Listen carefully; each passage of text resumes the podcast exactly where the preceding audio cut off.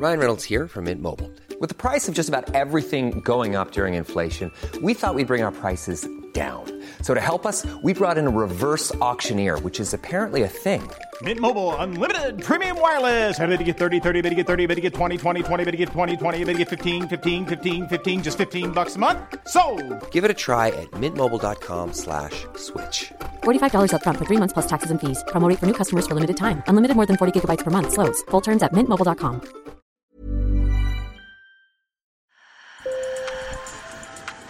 Bonjour. Hello. Hola. Marhaba sur le fil, Le podcast d'actu de l'AFP. des nouvelles choisies pour vous sur notre fil info. L'Espagne se confronte une fois encore aux fantômes de son passé. Trois ans après avoir déplacé la sépulture de l'ancien dictateur Francisco Franco vers un cimetière bien plus discret que le gigantesque mausolée d'El Valle de los Caídos où il reposait, une loi sur la mémoire de la guerre civile et de la dictature divise les parlementaires espagnols. Sur le fil, grâce à Jaime Alecos et Alphonse Luna, fait aujourd'hui étape à Belchite, à mi-chemin entre Madrid et Barcelone. Belchite, c'est un petit village qui est en fait presque deux. S'y cristallisent les divisions du passé et les espoirs de réconciliation d'aujourd'hui. Il y a le Belchite construit par Franco après 1939, et derrière une grande porte, quasiment une porte temporelle, le vieux Belchite. C'est là presque un Pompéi espagnol, un endroit où le passé s'est figé. Victorieux, Franco avait décidé de laisser intactes les ruines de l'ancien village pour en faire un élément de propagande anti-républicaine. Les fouilles du sous-sol laissent cependant transparaître une réalité bien plus complexe. Sur le fil.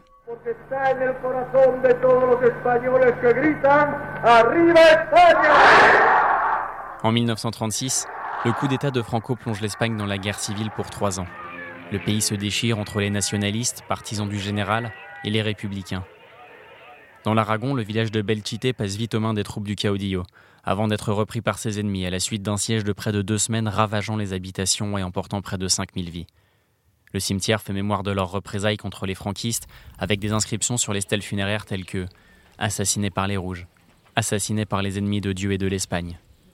Mais en grattant le sous-sol, l'archéologue Ignacio Lorenzo met aussi à jour les disparus de l'autre camp. Autant de traces de répression massive de la part des nationalistes. Les témoignages permettent de recenser 350 victimes civiles. C'étaient des voisins de Belchite et leur crime était de voter pour un parti de gauche ou d'être syndiqués. Ils n'ont pas été violents. C'était une répression politique et systématique de la population civile. Ici, nous avons trouvé des hommes, des femmes et des enfants. Les restes d'un enfant, il en découvre justement sous ses yeux. Il était couché au pied d'une femme. Il est très probable qu'il soit venu avec sa mère. Quand il sortait les gens de leur maison, il prenait les femmes ou les hommes et les emmenait au cimetière. Dans ce cas-là, je suppose que la mère ne voulait pas laisser son fils et le plus tragique est qu'il l'ait tué avec sa mère.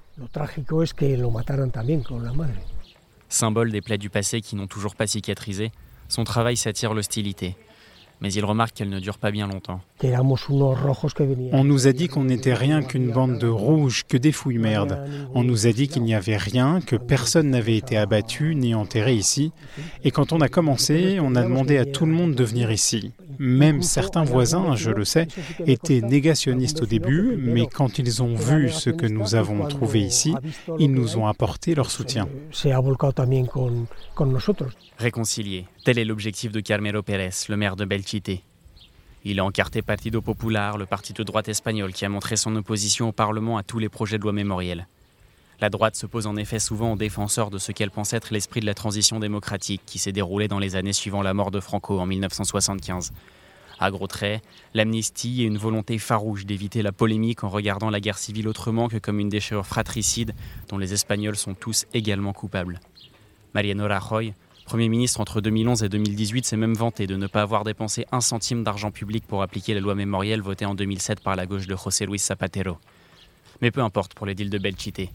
Lui ne veut pas opposer républicains et nationalistes, mais victimes et bourreaux. Souvent, la politique ruine tout ce qu'elle touche, et surtout quand on parle de personnes réelles. À Belchite, vraiment, nous avons été le premier conseil municipal à rendre hommage à tous les survivants du village, sans distinction politique, rouge, bleu, républicains, nationaux, peu importe comment vous les appelez. Il y a des personnes disparues des deux côtés et nous voulons toujours être du côté des victimes.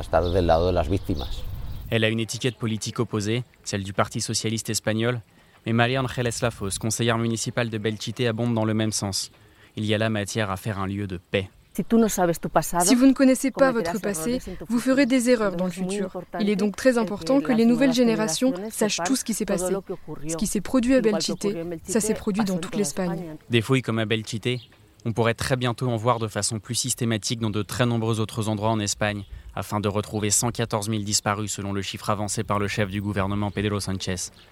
La loi de mémoire démocratique en débat au Parlement veut en effet donner à l'État la responsabilité de la recherche des restes des victimes de la guerre civile et de la dictature, chose qui était jusqu'à maintenant surtout l'affaire d'associations constituées par leurs proches.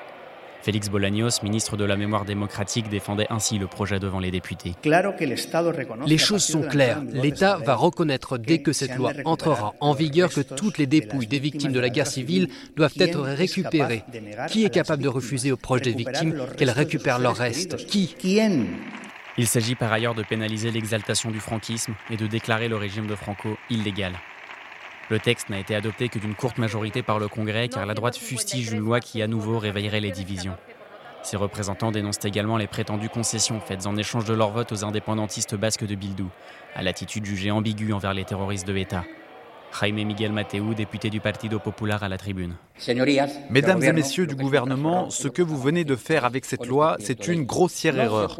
Vous ne pouvez pas permettre aux figures de proue du terrorisme de légiférer et, plus grave encore, d'écrire l'histoire de leurs victimes. C'est totalement indécent. La loi doit maintenant passer devant le Sénat. Ce sera pour la fin de l'été. Sur le fil revient demain. Merci d'être toujours aussi fidèle à notre écoute.